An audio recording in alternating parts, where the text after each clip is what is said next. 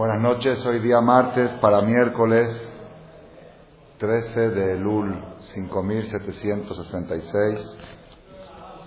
Estamos preocupados porque todavía no hemos podido decir la bendición de la luna y quedan nada más dos días. Y está escrito que si una ciudad no pueden decir la bendición de la luna, quizás es una señal no buena para esa ciudad en ese mes. Entonces hay que esperar que podamos decir. Yo, de mañana tomo el vuelo a, Buenos Aires, mañana noche, y la voy a decir arriba de las nubes. espero que ahí sí se pueda decir. Pero aquí en la Ciudad de México todavía no se ha podido decir Vilcata Lebanat desde que nació la luna hasta hoy. Todavía no se ha visto la luna para poder decir la bendición. Hoy es 13 de Lul, 5766. Cierren ahí la puerta para que moleste menos el ruido. Por favor. Y de septiembre, un poco más, más, más, más, un poquito más. Está, dura. De septiembre hoy es 5 de septiembre, 5 de septiembre del 06. Abotay, cuando nosotros eh, reflexionamos y pensamos en el día quizá más trascendental del ser humano en general y del Yehudí en especial, ¿cuál es el día más trascendental, que más trasciende en la vida de la persona? Aparentemente es el día de Rosh Hashanah. El día de Kippur viene a atenuar lo que se sentenció en Rosh Hashanah. Si una persona logra pasar Rosh Hashanah bien, ya está del otro lado. Como dice la Gemara, tres libros se abren en Rosh Hashanah en el cielo. Libro de los tzadikim, inmediatamente, Nichtabim, Benechtamim, son escritos y sellados inmediatamente para vida y para salud, para todo lo bueno. Libros de Reshaim son inmediatamente sentenciados para lo contrario de vida. Y libros de los medianos están pendientes hasta Yom Kippur. Entonces el día el día más trascendental del año es el día de Rosh Hashanah. ¿Por qué? Porque es el día del juicio. Como decimos en el rezo de Rosh Hashanah, Ayom Arat Olam, hoy fue creado el mundo. Ayom Yamid Bemishpat Kol Yetzure Olam, hoy serán parados en la Hoy serán parados en la justicia, en el juicio, todas las criaturas del mundo. In Kebanim, In Algunos hoy es, día de juicio, Roshaná es día de juicio. Y ese día de juicio van a juzgar a la persona. No.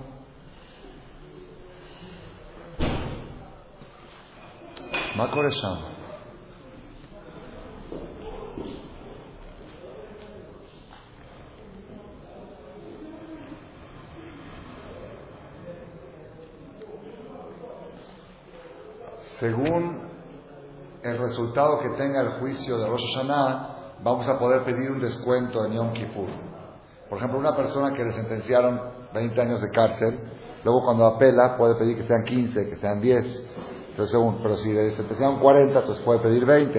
Entonces, por eso digo que Rosh Hashanah es más trascendental que Kippur, porque tenemos que tratar de salir lo mejor posible en Rosh Hashanah para que luego en Kippur pidamos un descuento, pidamos una rebaja, que nos bajen más la sentencia. Entonces, Rosh Hashanah es un día difícil. ¿Por qué?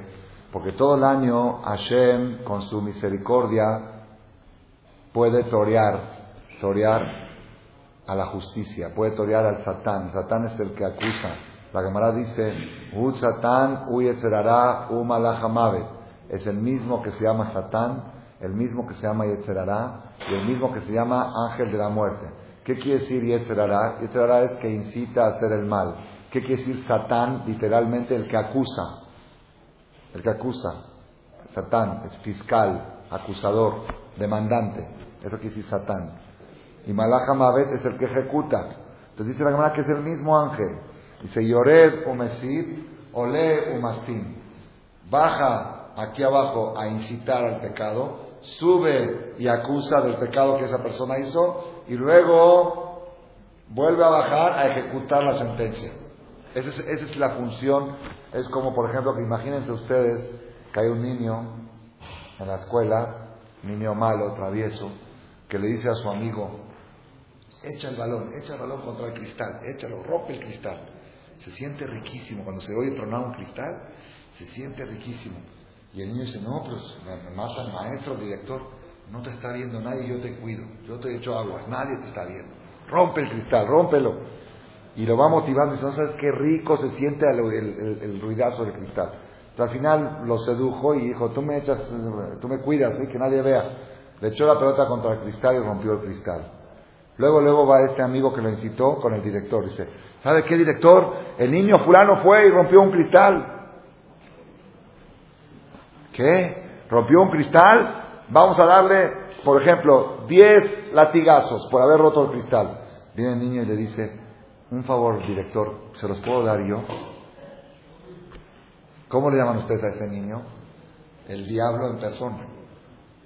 Primero incita al amigo a romper el cristal, luego va y lo acusa con el director, y cuando el director le sentencia dice, quiero ejecutarlo yo. Ese es el Satán y el Malahamabe, el mismo. Viene la persona y le dice, has pecado, no pasa nada, come taré, haz esto, nadie te ve, no, estás solo, nadie te, no, nadie te está viendo, yo te cuido, no te pasa nada, ah, disfruta, diviértete. Después que ya se divirtió, sube con Dios ya ves, ya ves qué malo que es. Dice, Dios sí, tienes razón, hay que castigarlo, ¿qué hay que hacer? Déjame que yo se lo castigo. Así, es el Satán, el Yetrará y Malajamade.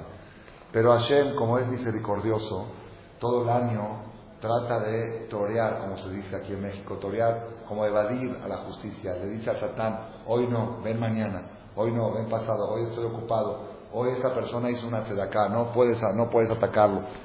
Pero hay un día que tiene derecho a demandar, el día de las demandas, es Rosh Hashanah. La guía Yom, Ayom y Amir Benishpat, es un día que Akadosh Baruj no puede fácilmente evadir la justicia, porque Hashem decidió desde que creó el mundo que este día va a ser día de juicio, como diciendo es su día, así como hay día de la madre, día del padre, día de la amistad, día de los muertos, hay día del Satán. O en otras palabras, día del juicio, día que el juicio es su día, hoy es su día. El día de la madre que se hace, se le da todos los honores a la madre. El día del padre, el día del juicio se le da el honor al juicio. El juicio tiene prioridad. No se lo puede torear, es su día. Entonces por eso todos le tenemos miedo a Rosh porque es el día en que el juicio tiene fuerza y quién puede pararse ante Dios en el juicio, que empieza a analizar un poquito sus acciones, sabe que no hay, no hay detalle, como dijo el rey David en el Salmo, Lama ira merra, ¿por qué voy a tener miedo? ¿Por qué tengo miedo yo en los días del mal, en los días de juicio? Abona que vaya beni, los pecados de mis talones. Los pecados de mis talones, esos son los pecados que me van a rodear en el día del juicio. ¿Qué son los pecados de talones? No de las mujeres que usan tacos altos. Pecados de los talones, dice la Gemara, aquellos pecados que la persona los subestima. Dice, nada, pues ¿qué tiene? Nada más dije, nada más hablé. No dice nada, yo nada más dije. Y le conté un chisme, pero nada más así, por, por contar, y aparte es verdad. No hice nada, ¿qué hice? Y nada más cotorría en el templo, y nada más, y nada más, y nada más. Esos son los pecados más delicados para el día del juicio, los que la persona subestima. Entonces, todos estamos preocupados antes de llegar a Rosh Hashanah. Todos. Bueno, no sé, yo al menos estoy muy preocupado, este año más que otros, porque tuvimos un año muy difícil en todos los niveles, a nivel familiar, a nivel comunidad, a nivel templo de Marcela, a nivel comunidad de México, a nivel pueblo de Israel en la guerra. En muchos niveles fue un año difícil. Entonces estoy preocupado. Entonces uno busca, busca estrategias. ¿Qué, puedo hacer? ¿Qué, ¿Qué, debo de buscar? ¿Qué debo de procurar para poder pasar bien Rosh Hashanah? Yo creo que encontré este año ¿eh? algo nuevo, ¿eh? por primera vez que se me ocurrió esta, esta filosofía de qué debo de procurar. Lo mejor que nos puede pasar a nosotros el día de Rosh Hashanah es que podamos llegar al día del juicio en calidad de hijos de Hashem y no en calidad de esclavos de Hashem, de sirvientes de Hashem. Las dos son buenas. Hay personas que son sirvientes de Hashem y hay personas que además de ser sirvientes de Hashem es un hijo que sirve a su papá. No como en calidad de sirviente, de empleado, sino en calidad de hijo. Son dos calidades, las dos existen. Si nosotros logramos llegar a Rosh Hashanah en calidad de hijos, y entonces Dios es el juez, el juez cuando está juzgando y dice, fulano 30 años de cárcel, fulano esto, y de repente cae al juicio y de repente ve que es su hijo, pues lo tiene que juzgar, porque no puede decir es mi hijo, déjenlo, no puede. Pero va a buscar el juez todas las estrategias legales para zafar, para que pueda, para que pueda zafar la justicia. Por ejemplo, la Gemara dice que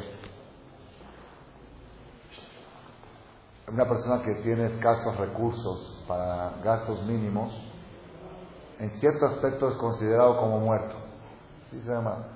Entonces, si por ejemplo llega el hijo del rey a la justicia en Rosh Hashanah y viene la justicia y dice, este hombre merece la pena máxima porque hizo esto, esto, merece morir, Viene y dice, bueno, está bien, va a morir. Yo me voy a encargar de matarlo, pero ¿cómo lo va a matar de otra forma? Le voy a quitar el dinero o algo así. Si Hashem busca, ese, es un papá, un papá en el juicio le busca el camino legal, o como Hashem le dijo a Adam Arishon el día que juzgó a Adam Arishon Roshaná, la justicia decía, el día que vas a comer del árbol vas a morir, ese día vas a morir. Comió del árbol y tenía que morir. ¿Y cuánto vivió Adam Arishon? casi mil años, nosotros 30 años, porque le regaló, hasta tuvo años para regalar, le regaló 70 a David Amera. ¿Dónde está? No dice, no dice en la Torah, el día que vas a comer vas a morir, ¿acaso Dios no cumple su palabra? Sí la cumplió. Pero ¿cómo, cómo la cumplió? El Salmo, el Teilín dice, Ki elef shanim que etmol. Mil años para Dios es como un día. Y los seis mil años de la creación son como seis días de la creación. Y el séptimo, el séptimo milenio es el séptimo día que Hashem descansó. Para cada uno mil años es un día. Las 24 horas de Dios son mil años. Entonces cuando Hashem dijo a Adam Arishon, el día que lo comas te vas a morir. No dijo día de quién, día tuyo o día mío. Entonces dijo Dios, como Adam Arishon se portó bien y estuvo en calidad de hijo en la justicia, dijo, va a morirse en el mismo día, pero en el día mío, no en el día de él. El día de él es 24 horas, el mío es de mil años. Adam Arishon murió joven, relativamente murió joven. Claro. ¿Cuánto tenía que vivir Adam Arishon? Tenía que estar vivo ahora. Si no hubiera pecado, ahorita tenía que estar el abuelito Adam. No, no existía la muerte cuando Hashem lo creó. Adán tenía que vivir siete mil años. Y Jazdito, pobrecito, vivió nada más 930. Es la misma proporción de una persona que tenía que vivir 100 años y vivió 20. Pero dentro de todo lo malo le fue bien. Vivió 930 años, trajo hijos, trajo nietos, vio casar hijos, vio casar nietos, vio bisnietos, vio tartaranietos. Le fue bien. En el juicio, porque Dios lo juzgó como padre y no como rey. Lo juzgó como hijo y no como esclavo.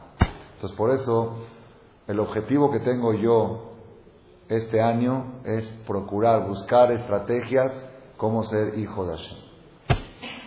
Y ese va a ser el tema de la charla. ¿Está bien el tema? ¿Les gusta? Bueno, vamos. Antes de, antes de llegar más a fondo del tema, voy a traer una Gemara, un tratado del Talmud. La Gemara estaba atrás, que les dije que es la más larga del Shas, que están estudiando los muchachos de la Yeshiva. Empezamos ahora en el mes de Lul y la vamos a estudiar durante un año. En la hoja 10, Daf Yud Amudalef, dice la Gemara así. Sheela Sha'al Tornosrofos Arasha et Rabbi Akiva. Esta pregunta le preguntó Tornosrofos, ¿qué le suena? ¿El nombre de un rabino? No, ¿verdad? De un filósofo griego, un filósofo romano. Esta pregunta le preguntó Tornosrofos a Rasha, a Akiva. Porque después de la destrucción del segundo templo, ¿quién destruyó el segundo templo? Los romanos, los griegos.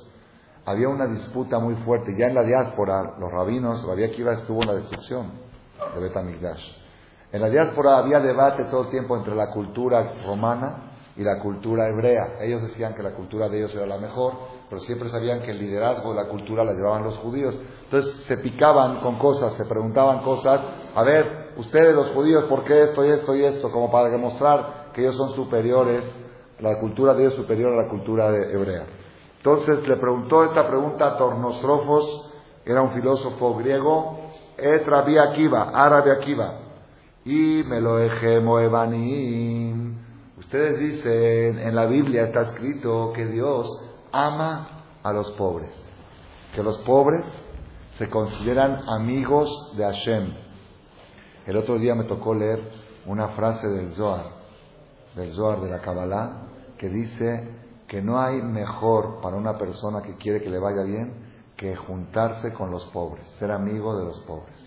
Porque los pobres tienen la presencia de Dios constantemente con ellos. Y lo que ellos piden, Dios hace.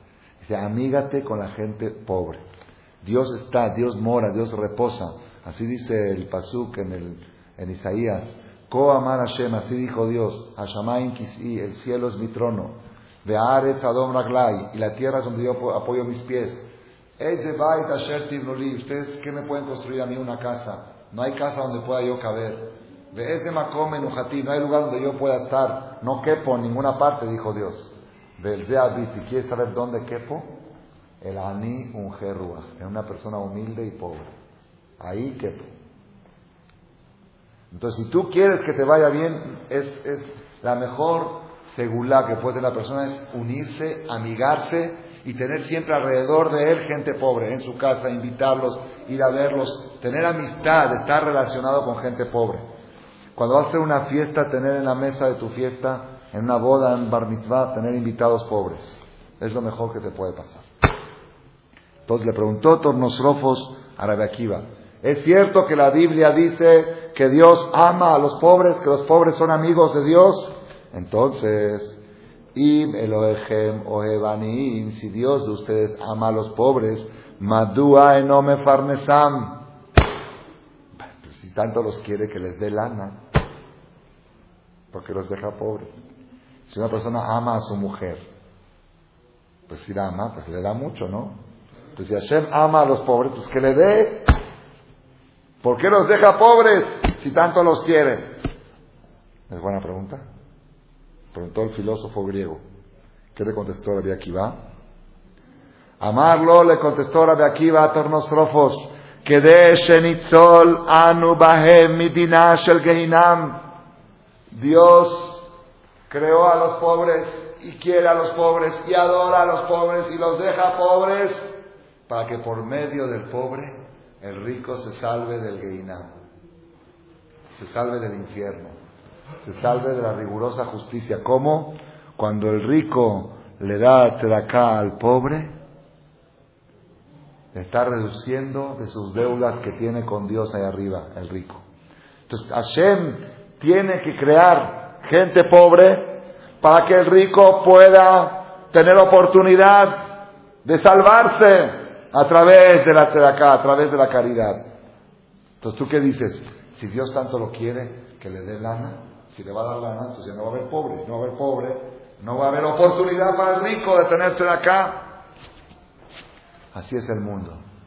Y probablemente por eso Dios hizo que los más queridos sean los pobres, para que el dejud de la acá sea más grande. Él está dando acá a la gente más querida por Dios, por eso lo protege. Entonces, el mundo está creado siempre, siempre en toda la historia, ricos y pobres. Como dice la Torah, la perashá no de esta semana, de la anterior, Jamás va a faltar un pobre en la tierra. Siempre va a haber alguien a quien darle algo. Algún necesitado a quien. ¿Para qué? Para favorecer a quien. Sí, porque si Dios quisiera que todas las personas tengan para comer, no es problema para Él. Le quita unos milloncitos a Slim, a Carlos Slim, otros milloncitos a este, que no los necesitan, que todos no los usan. No es que los necesitan. ¿Tú sabes qué? Agarran el 50% de lo de Slim, lo de Saba, lo de Reichman, lo de todos los ricos, y reparten a los pobres, y no es problema para Dios hacerlo, es problema para Él hacerlo. No es ningún problema. Pero entonces, ¿qué pasaría? El mundo estaría en un problema muy grave. Al no haber necesitados, no hay oportunidad de ayudar. Y al no haber oportunidad de ayudar, la gente está amolada totalmente. No tiene chance de salir adelante. Lo que te da oportunidad de salir adelante es las oportunidades de ayudar a alguien. Para que puedas ayudar a alguien tiene que haber necesitado. Entonces Dios tiene que crear necesitado. Así está constituido el mundo desde el día que se creó la humanidad. El necesitado y el que da, el que da y el que recibe. El macho y la hembra. Todo es dejar un que va. Ah, uno puede preguntarse ¿por qué, a este, ¿por qué Dios decidió que a este le tocó ser del que da y este del que recibe? ¿Ah? Porque el pobre puede decir, bueno, Dios, yo sé que en el mundo tienen que haber los que dan y los que reciben, pero ¿por qué a mí me tocó ser de los que tienen que pedir y no de los que le vienen a pedir? ¿Ah? ¿Le puede preguntar uno eso a Dios? Pues es como que alguien pregunta, ¿por qué a mí me tocó ser mujer? En el mundo tiene que haber mujeres, pero yo quisiera ser hombre. O el hombre que diga, ¿por qué me tocó ser hombre? Yo quisiera ser mujer. Sin embargo, dice la Gemara, el Talmud, algo impresionante, que la riqueza y la pobreza se turnan. Cada dos, tres generaciones cambian los ricos y cambian los pobres. Los nietos de los ricos se hacen pobres y los nietos de los pobres se hacen ricos. Y el Cayer pedía, hoy tiene que dar, y el Cayer Raba hoy tiene que pedir. Cada tres generaciones. Es muy difícil encontrar una riqueza que, que baje muchas generaciones. Y es difícil encontrar pobres, que sea hijo de pobre, nieto y bisnieto de pobre. Es muy difícil. Generalmente te dicen, este rico, su papá no tenía para comer, su abuelo no tenía nada. Y hay pobres que te dicen, este, su papá era archimillonario, perdió todo, no sé dónde, acá, allá. Entonces, por eso dice la Gemara que siempre la persona debe de pedirle a Dios, por favor, Hashem, ojalá cuídame a mí, a mis hijos, a mis nietos, que nunca lleguemos a tener que pedir limosnas, porque el mundo es una rueda. Que biglal adabar biglal tikle biglal galgal, galgal olam. El mundo es una rueda. Y si no es hoy, es mañana, y si no es tú, tu hijo, tu nieto, tu bisnieto, el mundo tiene que estar constituido de ricos y de pobres, los que necesitan y los que los apoyan. ¿Para qué? Para que el rico tenga oportunidad de salvarse del infierno a través del pobre. Esa es la respuesta que le dio Rabbi Akiva a quién? A Tornostrofos. Amarlo, le con Tornostrofos no se quedó callado. Eran, eran debates fuertes. Le dijo, ¿qué? Tú dices que, el, pobre existe para qué? Para que el rico le dé acá y al darle acá se salva del infierno. Adraba, al revés. Esa acá que ustedes le dan al pobre, esa la va a llevar al infierno. Ustedes van a ir al infierno por darse de acá. Así dijo Tornostrofos. Por ayudar al pobre te vas a ir al infierno. ¿Cómo puede ser? Sí, te voy a dar un ejemplo. Le dice Tornospos, Hamashal, te va a dar un ejemplo. Le ¿a qué se compara esto? Le Melech Basar Badam, un rey, Shekaas al Abdo, se enojó con uno de sus sirvientes porque le falló, como pasó con el faraón, que le fallaron con la mosca o con el que le trajeron mal el servicio, mal el servicio, se enojó y lo puso en la cárcel a ese sirviente y dijo, vas a estar ahí un año comiendo pan y agua. Esta es la sentencia. En la cárcel un año pan y agua. Y el rey ordenó, Shelola agiló, Velola escotó. Ese es su castigo. No le pueden dar ni pollo, ni solamente pan y agua. Bealach Adam fue una persona a escondidas en la noche. Vejiló Veishkau y le dio pollo, carne, pasteles, helados. Que se llama Melech cuando el rey se entera, ¿qué hace? Loco es Alab, no se enoja con esta persona, el rey lo sentenció a la cárcel y él va y está evadiendo y le está dando de comer. Dice, ustedes, los judíos, Atem, Keroim Abadim, ustedes son sirvientes de Dios. Dice la Torah Shenemar, como dice la Biblia, Kiliben e Israel Abadim, el pueblo de Israel son sirvientes míos. Y Dios se enojó con uno de sus sirvientes y lo hizo pobre. ¿Qué lo hizo pobre? Es como que lo puso en la cárcel, que, pueda, que nada más pueda comer pan y agua. Al ser pobre, al no tener dinero para comprar pollo, es porque Dios lo sentenció que tiene que vivir con pan y agua. Si tú vas y le das para comprar pollo, estás yendo en contra de Dios. Dios designó que esta persona no tiene que tener dinero. Si tú vas y le das dinero, estás en contra de Dios. Entonces vas a ir al infierno por haber ido en contra de lo que Dios sentenció. Así dijo Tornostrofos, la filosofía del romano, con tal de no darte de acá, te la rebusca. O sea, el darte de acá te va a llevar al infierno. ¿Por qué? Porque estás yendo en contra de Dios. Dios lo hizo pobre y tú lo quieres hacer rico. ¿Qué le contestó a Akiva? Esta respuesta. Amarlo Rabbi Akiva, le dijo a Akiva, si tú ya me estás trayendo ejemplos, pues yo también te voy a traer un ejemplo y te voy a contestar con un ejemplo. El Shol le Shal, te voy a dar un ejemplo. Le Dome, ¿a qué se compara la acá que nosotros damos? Le Melech Basar un rey, igual que tú me dijiste un rey, yo también te voy a traer un rey. Que su hijo del rey cometió un delito.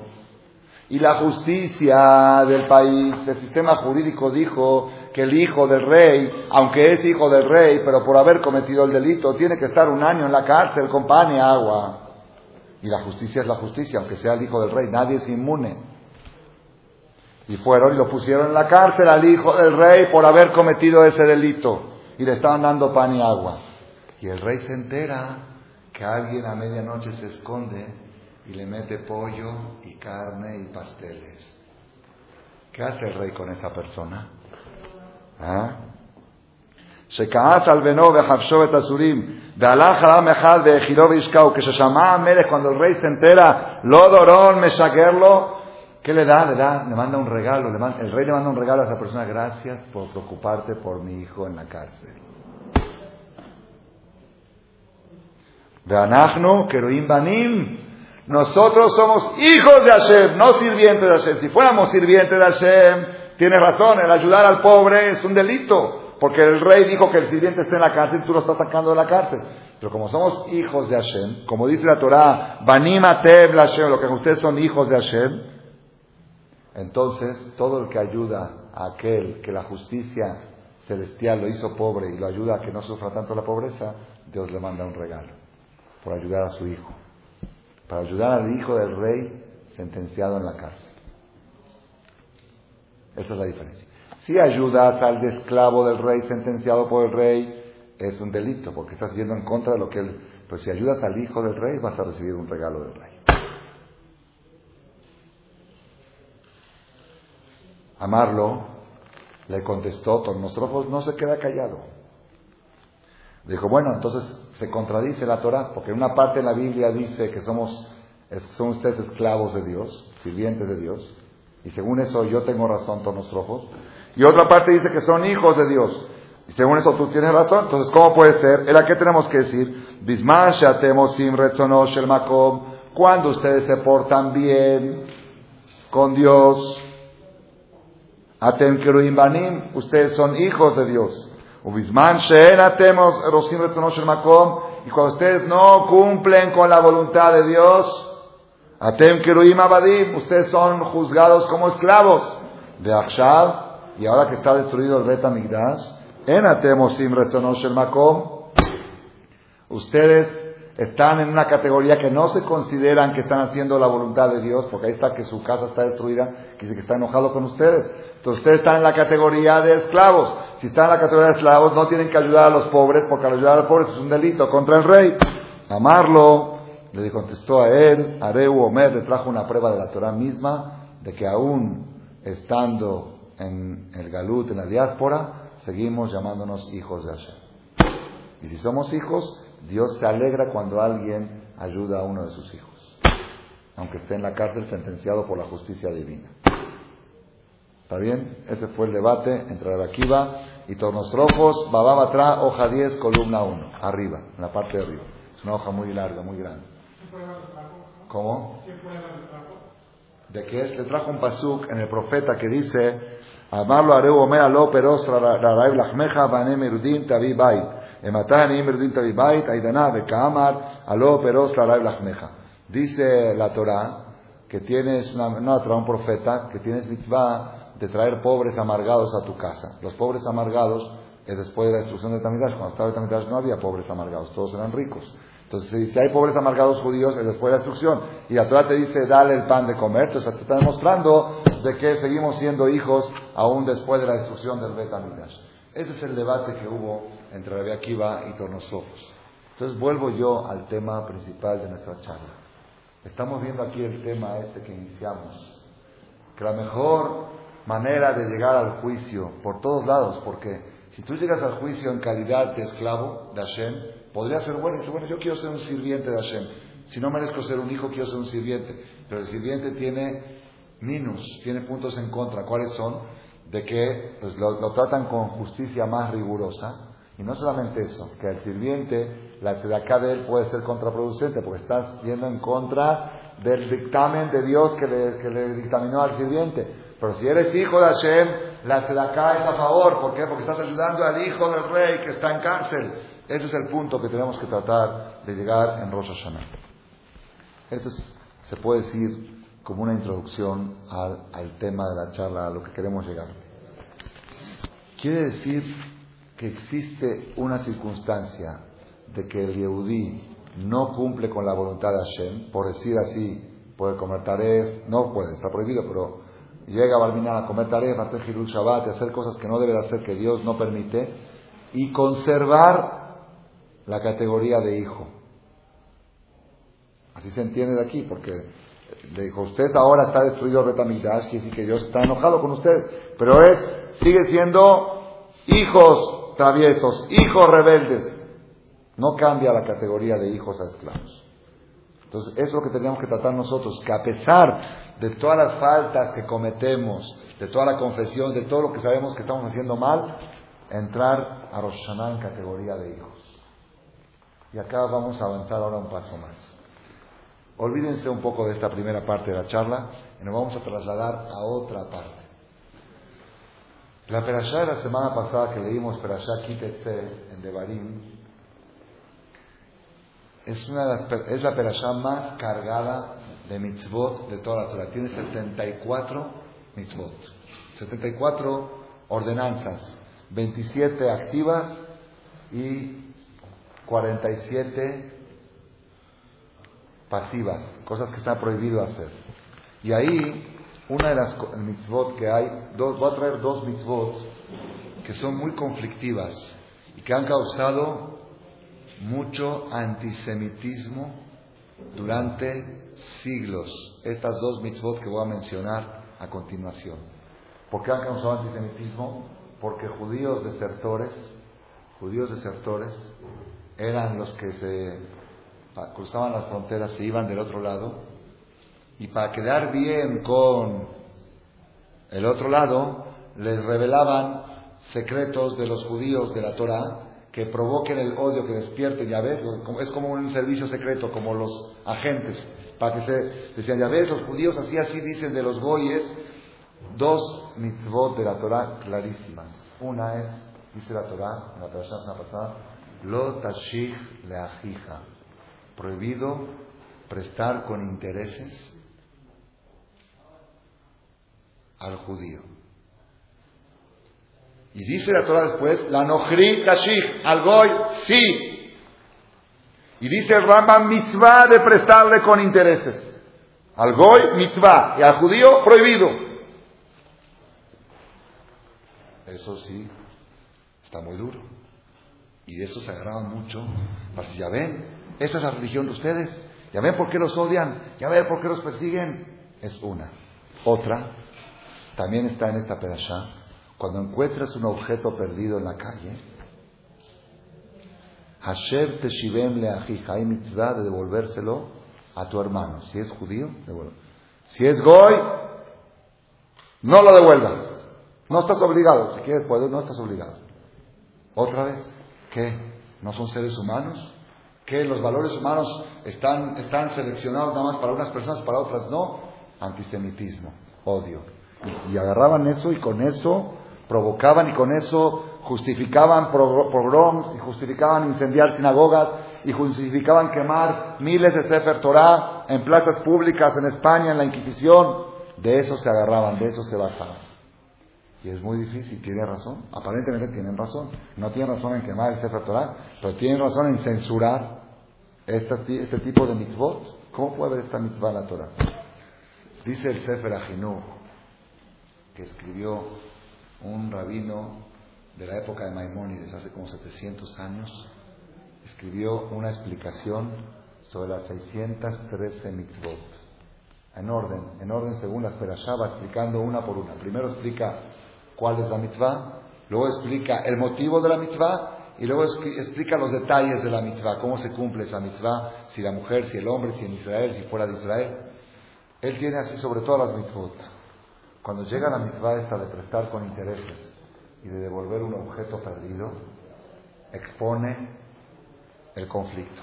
¿Por qué la Torah dice al Yehudino y al Goizi? ¿Dónde está? ¿Por qué? Es una cosa que, la gente, hasta, hasta judíos nos duele que esté escrito así. ¿Pero por qué? qué? ¿Cuál es la idea de esto? Dice algo Pashut. Miren que, cómo hay que saber usar la profundidad, la inteligencia para estudiar la Torah. Dice, a ver, prestar dinero con intereses. ¿Es correcto o es incorrecto? Por lógica humana. ¿Es una actitud correcta o una actitud incorrecta? ¿Ah? ¿Correcta? ¿Incorrecta? Correcta. ¿Qué dicen? Las mujeres, hombres. Correcta. ¿Por qué es correcta? Vamos a explicar por qué es correcta. ¿Ah? No, un interés normal, un interés no exagerado. ¿Ah? ¿Por qué? Para que veas que hay que estudiar Torah para profundizar más. Esto pues una explicación. Él dice porque se devalúa. Y si yo cobro un interés más que la plusvalía del dinero, mayor, ¿es correcto o es incorrecto? Eso es incorrecto. Entonces él dice, si tú cobras la plusvalía del dinero, por ejemplo, el año pasado con 100 pesos comprabas 3 kilos de azúcar. Ahora este año puedes comprar 2 kilos y medio. Entonces yo para comprar 3 kilos de azúcar necesito 120 pesos. Entonces yo te estoy cobrando intereses. El poder adquisitivo del dinero es lo mismo que te estoy cobrando. El año pasado este dinero podía comprar esta cantidad y yo quiero el poder adquisitivo de eso que podía comprar el año pasado. Eso no es interés, eso es correcto. Pero si tú le cobras interés más que el poder adquisitivo, ahí sí es usura y eso sí está prohibido. Pues, pues también eso es un error. ¿Por qué? Tú tienes un departamento y lo rentas. Puedes cobrar renta, alquiler, y después de un año te devuelven el departamento. Y aparte, la renta. Si ganaste la renta de un año, te pagaron dos mil dólares por mes, 24 mil dólares, más el departamento que te están devolviendo. Estás cobrando intereses. Tú no estás cobrando, no. Tú no cobras el desgaste del departamento. Eso es aparte, tú lo metes en la cuenta y dices, bueno, tanto se devalúa el departamento porque lo desgastaron, hay que pintarlo otra vez, eso quizás son el 25% de la renta. Pero el 75% que es utilidad. ¿O no? ¿O no es así? Claro. A ver, yo tengo un departamento que vale tanto, vale 200 mil dólares. Y cobro de renta 2 mil por mes, por renta, por rentar el departamento. Después de un año me devuelven el departamento. Vale los mismos 200 mil, más 24 mil pinto el departamento, lo vuelvo a arreglar, me gasté 5 mil, me quedaron 19 mil dólares, utilidad neta, limpia. ¿Es interés?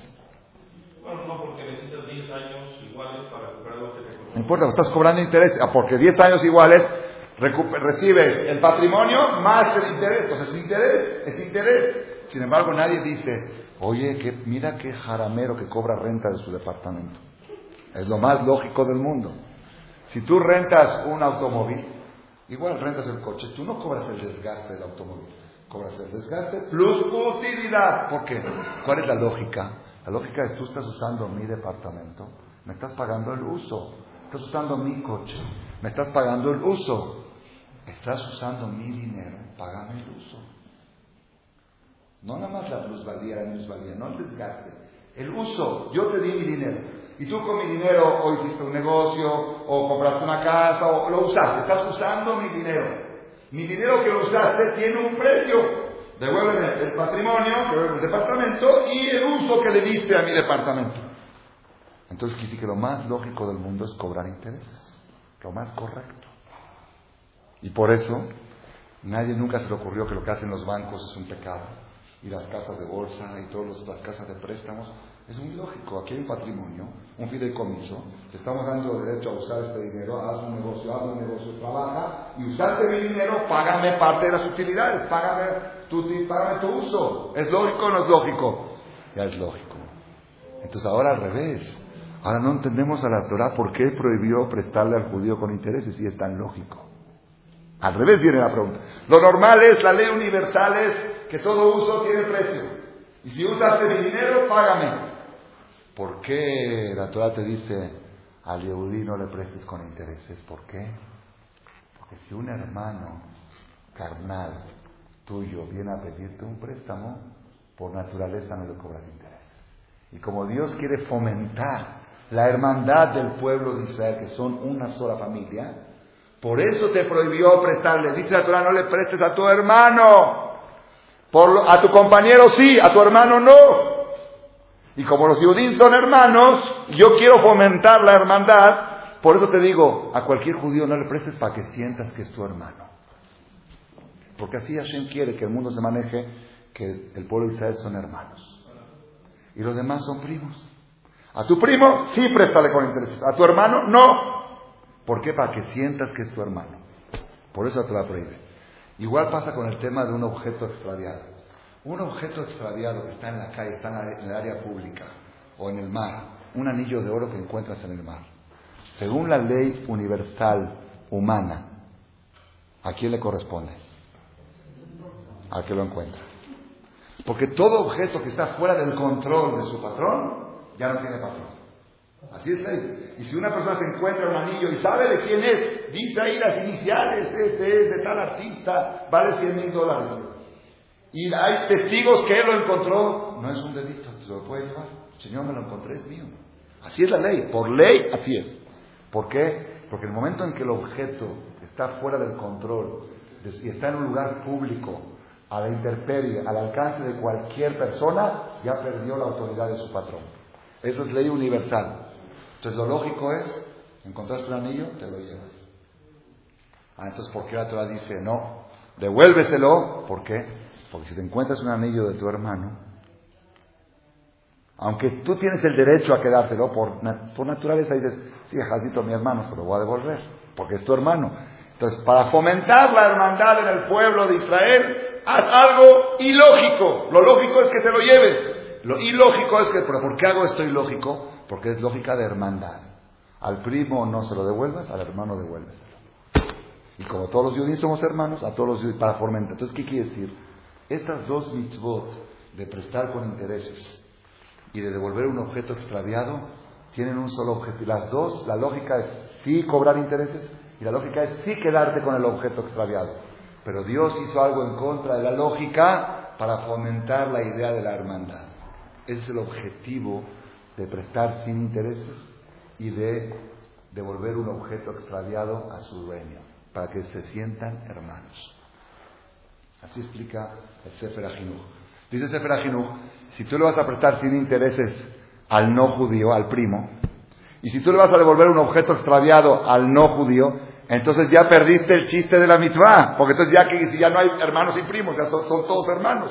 Y Dios quiere que el mundo esté catalogado si hay hermanos, si hay vecinos, si hay primos. Entonces por eso tienes que a tus hermanos de una manera, de una conducta, a tus vecinos de otra, a tus primos de otra. Por eso la Torah te dice, algo y préstale con intereses porque es lógico, es correcto, es una utilidad el que está usando, pero a tu hermano no. ¿Y quién es tu hermano? Todo el que es descendiente de Abraham, Isaac y Jacob. ¿Ok? Así explica todo. Ahora yo cuando estudié esto, este Shabbat, estuve, es Hidush, novedad, novedad de este Shabbat en la tarde, Hashem me inspiró. Me empecé a preguntar, ¿por qué Dios quiere que yo trate a todos los judíos como un hermano? ¿Por qué? ¿Qué, problema tiene si lo trato como un buen compañero, como un buen vecino? ¿Por qué quiere que seamos hermanos? Y la verdad, yo, yo tengo ocho hermanos, son cinco hombres y tres mujeres, es suficiente. No, yo tengo diez millones de hermanos, ya arroja. Ya, ya, ocho hermanos, está bien. No, también este es tu hermano, también este es tu hermano. ¿Por qué? Es un concepto que nunca se me ocurrió interrogarlo. Dije, pues así, porque así es, así es. Los judíos somos todos hermanos. ¿Pero por qué? Porque que se, podemos ser correligionarios, podemos ser compañeros, podemos ser socios, podemos ser buenos vecinos. No, tienes que sentir lo que es tu hermano. Y de veras, de veras, muchas cosas en la vida pueden cambiar con este concepto. Varias veces me ha pasado que tenía yo resentimiento de alguien, por ejemplo, que me hizo cierta competencia. Digamos, en mi trabajo, hace unos años, que me estaba quitando gente de aquí y se estaba llevando para otro lado, por ejemplo. Y tengo resentimiento de otro rabino. Pero después de unos años, uno de mis hermanos abrió también una sinagoga. Y también me quitó gente. Pero mi reacción fue diferente. Y dije, bueno, si no vea conmigo, que vaya con mi hermano. Es diferente, porque dentro de todo, igual quisiera yo que venga conmigo. Pero está bien, quedó en familia, como dice, se fue con mi hermano. En vez de estar acá, está yendo con el templo de mi hermano. Entonces, si todos son hermanos, ya no hay recores, ya no hay resentimientos. Pero ¿por qué? ¿Por qué Dios exige que nuestra conducta sea conducta de hermandad? ¿Qué necesidad hay de que sea así? ¿Qué, qué tiene de malo que seamos compañeros todos en vez de hermanos? ¿Es buena pregunta? Pero acá viene, acá viene algo impresionante, impresionante, A ver, si yo soy hermano de mi hermano, de mi hermano biológico, digo, a ver, ¿por qué yo soy hermano de él? Ah, ¿por qué? Porque mi papá y mi mamá nos engendraron a los dos. Si yo soy, me siento hermano con mi primo, mi primo biológico, ¿por qué me siento hermano con él? Si mi papá y mamá no engendraron a él y a mí, no, pero mi abuelo engendró a él, al papá de él y al papá mío, ¿ok? Cuando yo de repente digo, tú eres mi hermano, tú, Pepe, eres mi hermano. ¿Cómo puede ser mi hermano? Para que seas mi hermano tenemos que tener un papá en común. ¿Quién es el papá en común? A fuerzas que es. Si es una estrategia para ser hijos de Hashem. No es que Hashem quiere que seamos hermanos. Cuando yo digo hermano, hermano, hermano, digo, ¿quién es el papá? ¿Cómo, puede ser que tú y yo somos hermanos? Si tú tienes un papá y yo tengo otro, ¿dónde está el papá en común? Ahí arriba, Es una estrategia para poder considerarnos hijos de Hashem y no esclavos. Si los judíos nos tratamos uno al otro como compañeros, entonces somos esclavos de Hashem. Pero si nos tratamos como hermanos, ¿quién es el papá? A fuerzas, Dios. Con eso pasamos Rosh Hashanah. Esa es la estrategia para pasar Rosh Hashanah. ¿Qué quiere decir? Miren qué espectacular que está esto. Cuando llega el día del juicio de Rosh Hashanah, viene Hashem dice, le dice al Satán, a mi hijo no lo toques. Este es mi hijo, no lo toques. Viene, viene el Satán y dice, ¿por qué dices que es tu hijo? Sí, porque él trató al otro judío como a su hermano. La prueba es que ayer le prestó sin intereses. La prueba es que ayer le devolvió un objeto. La prueba es que ayer cuando el otro, tenía un problema, lo tomó como un problema propio, como si fuera de su carne. Y eso que no es de su carne. A fuerzas que, él siente que es su hermano. ¿Por qué? Porque yo soy el papá de los dos. Entonces, si es mi hijo, no lo puedes tocar. Quiere decir que todo el trato que nosotros tratamos al prójimo como un hermano, eso nos pone a nosotros en categoría de hijos de Hashem. Cuando eres hijo de Hashem, que Rahem Barbaní, que entre Rahem Hashem, como un papá se de su hijo, así Dios se va a apiadar de nosotros, del pueblo de Israel. Esto, Rabotai, es una filosofía nueva para llegar a Rosh. Me contó mi maestro Rab Elías de Ben David, Shelita, que una vez iba en un vuelo a Texas, vía, vía Texas, estaba viajando no sé a qué destino, pero el avión hacía escala en Texas. En la escala, en Texas estaban sentados ahí en el aeropuerto, en la sala, estaba él y su esposa del Rab, y al lado había una pareja de peruanos. Y la pareja de peruanos estaban hablando en español y la esposa del rabino, como había estado en Argentina 10 años, ella había aprendido español, Jajam no aprendió tanto, pero ella sí. Entonces intervino la plática. Una cosa que otra, que de dónde son, somos de Perú, de Entonces le dice el, el peruano a la esposa del rabino, que su marido es rabino, ¿sí? ¿De qué religión? ¿De, ¿Son judíos? Sí. Ah. Dice, es primera vez en mi vida que veo a un judío. Dijo, no, se ve que venían de un lugar de Perú que no, no conocían. Dice, primera vez, dice, la verdad, que, así como que estaban admirados. ¿De veras? Sí. ¿Son judíos ustedes? ¿Usted también es judía? ¿Y él también es? Sí. Le dice, la verdad estoy muy impresionado, le dice el, el peruano este. ¿Por qué? Dice, porque yo leí, así le dijo, yo leí en la Biblia que dice que los judíos son hijos de Hashem, Banim Atem Lashem lo que lo que leímos ahora de Rabia Akiva contra nuestro Fos, yo lo leí en la Biblia. Dice, pregúntele a su marido, ¿qué se siente estar en un aeropuerto y sentir que todos los que están aquí son criaturas de Dios, pero tú eres hijo de Dios? ¿Qué se siente ser hijo del rey? ¿Qué se siente hijo del rey de los, de los reyes? Dice, debe ser una situación espectacular. Dijo, a ver que me explique qué se siente. Cuando la esposa le tradujo al jajam lo que estaba diciendo el peruano, el jajam dice, casi se puso a llorar. Dice, nunca lo sentí. Tuvo que venir un peruano para hacerme sentir lo que dice la Biblia, Matem la Ese es el problema, por eso tenemos tantos problemas, por eso nos falla el juicio en Rosh Hashanah, porque ni nosotros sabemos evaluar y valorar lo que es ser hijo del rey de todos los reyes, lo que la Torah dice, Matem Lashem Lokechem. Una de las estrategias para lograrlo es tratar a tu prójimo como un hermano. Cuando lo tratas como un hermano, dices, oye, oye, ¿por qué le estás dando? ¿A qué? ¿Acaso es tu hermano? Sí, es mi hermano. ¿Cómo es tu hermano? Si, si son dos papás. No, es un solo papá que está ahí arriba. Ah, entonces somos hijos de Hashem. Hijos de Hashem pasan el juicio. Ese es el mensaje para este Roshaná, que tengamos el dejud de poder desarrollar nuestro sentimiento de hermandad. ¿Con qué objetivo? No con el objetivo de diferenciarnos de los goyim, que es otro tema, con el objetivo de acreditarnos el título de hijos. Para poder llamarte hijo de Hashem, la condición es que trates al otro hijo como tu hermano. Si el otro hijo no es tu hermano, entonces tampoco tú eres hijo de Hashem. Esa es una estrategia para Roshaná, para que lleguemos a Yom Yamid Bemishpat Kolitzuram Inkebanim Rahamenu Kerahem Abalbanim. Como hijos, como padre se apiada de su hijo, Hashem se va a apiadar de nosotros y nos va a dar a todos Shana Tová, un también, que